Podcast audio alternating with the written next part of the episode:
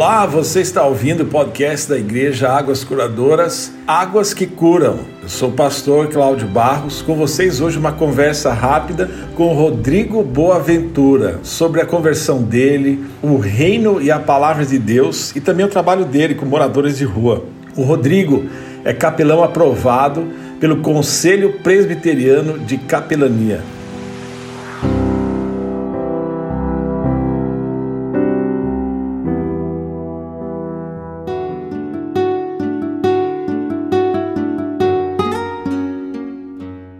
Palavra de Deus nos fala em Gálatas 2:20.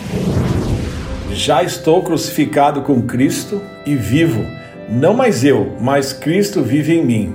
E a vida que agora vivo na carne, vivo-a na fé do Filho de Deus, o qual me amou e se entregou a si mesmo por mim.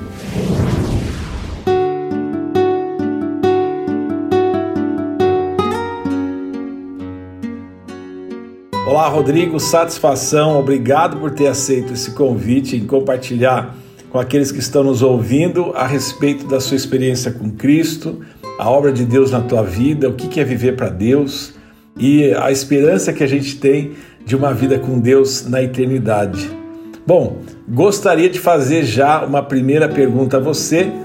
Como que ocorreu a sua conversão? Minha conversão foi dentro do avião sempre nasci, tive um pai pastor da igreja metodista, mas nunca fui um frequentador de, de igreja, nunca gostava. Mas sempre tive na minha cabeça que eu queria conhecer Jesus. Na época eu era presidente do KIS de Piracicaba, eu estava indo para o Rio de Janeiro fazer uma vender um jogador para o Flamengo e na volta eu estava lendo uma revista, essas revistas de avião, eu estava lendo uma reportagem do Gabriel Medina e, e, e, na reportagem fala que ele tinha uma tatuagem com um versículo bíblico. E o versículo era Gálatas 2:20.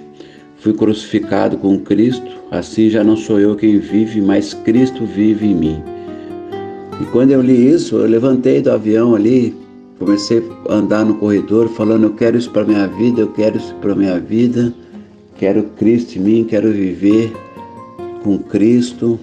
E foi um momento muito, muito intenso.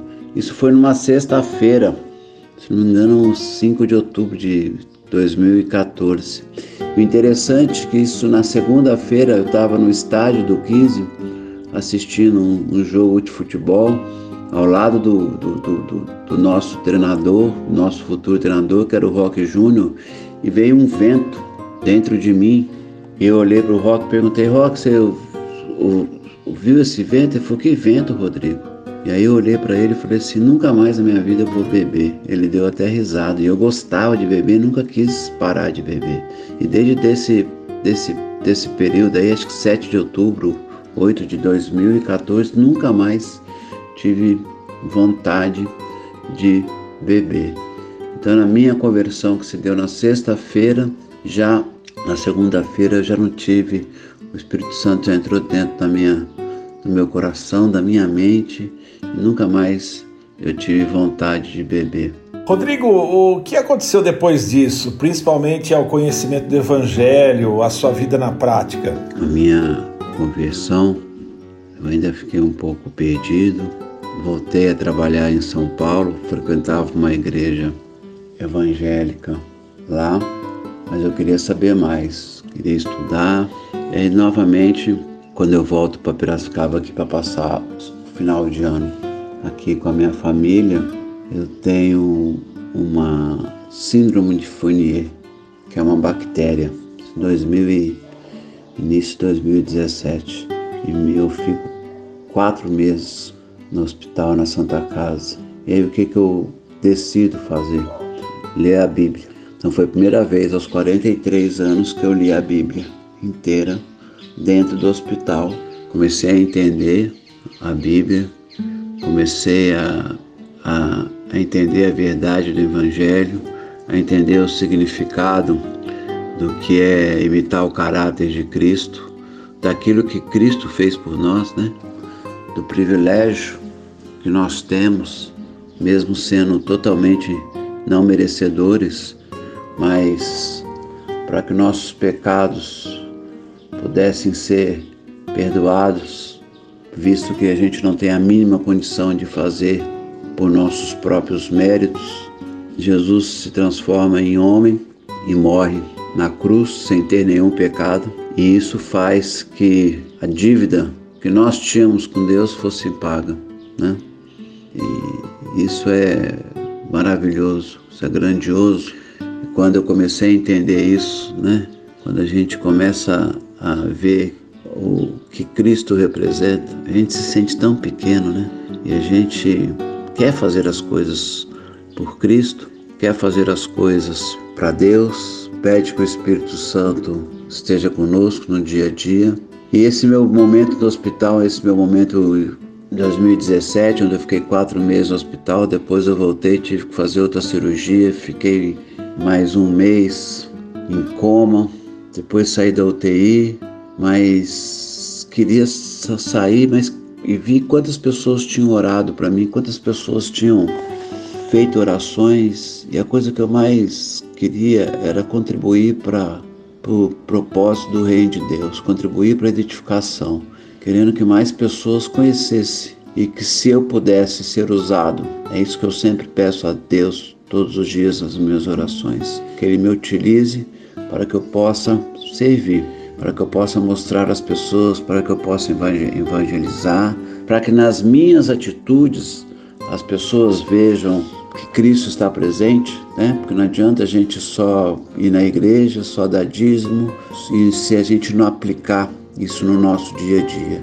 Eu sempre faço isso, sempre agradeço a Deus e a gente tem que entender que Deus não é só nas graças, não é só nas coisas boas. Deus é em todo lugar.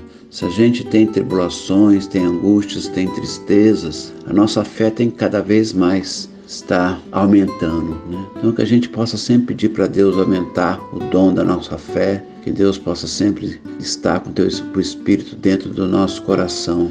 E hoje eu vivo estudando, vivo querendo entender a palavra, vivo querendo achar que as, o modo que as pessoas compreendam a verdade do Evangelho, pelo privilégio que é ter Cristo dentro do nosso coração. Eu gostaria de lembrar você que estou conversando hoje com o Rodrigo Boaventura. O Rodrigo é capelão aprovado pelo Conselho Presbiteriano de Capelania. Ele tem um trabalho tremendo com moradores de rua e hoje eu estou aqui conversando com ele. Sempre trabalhei com moradores de rua, né? moradores os vulnera em vulnerabilidade social, né? a conversar com eles sobre a palavra, principalmente funções dos deuses que eles escolhem, né? das dependências químicas, das drogas, o crack principalmente. Mas há algo interessante nos moradores que é bom que se diga. Eles não são de murmurar, eles sempre são agradecidos, sempre falam em Deus. A gente muito, a gente aprende muito com eles em relação a isso. Para a vida que eles vivem, mas eles vivem uma vida onde Deus está presente no coração deles. Bom, satisfação, obrigado por ter aceito esse convite em compartilhar com aqueles que estão nos ouvindo a respeito da sua experiência com Cristo e a esperança que a gente tem de uma vida com Deus na eternidade. Pastor, é isso. Deus está presente.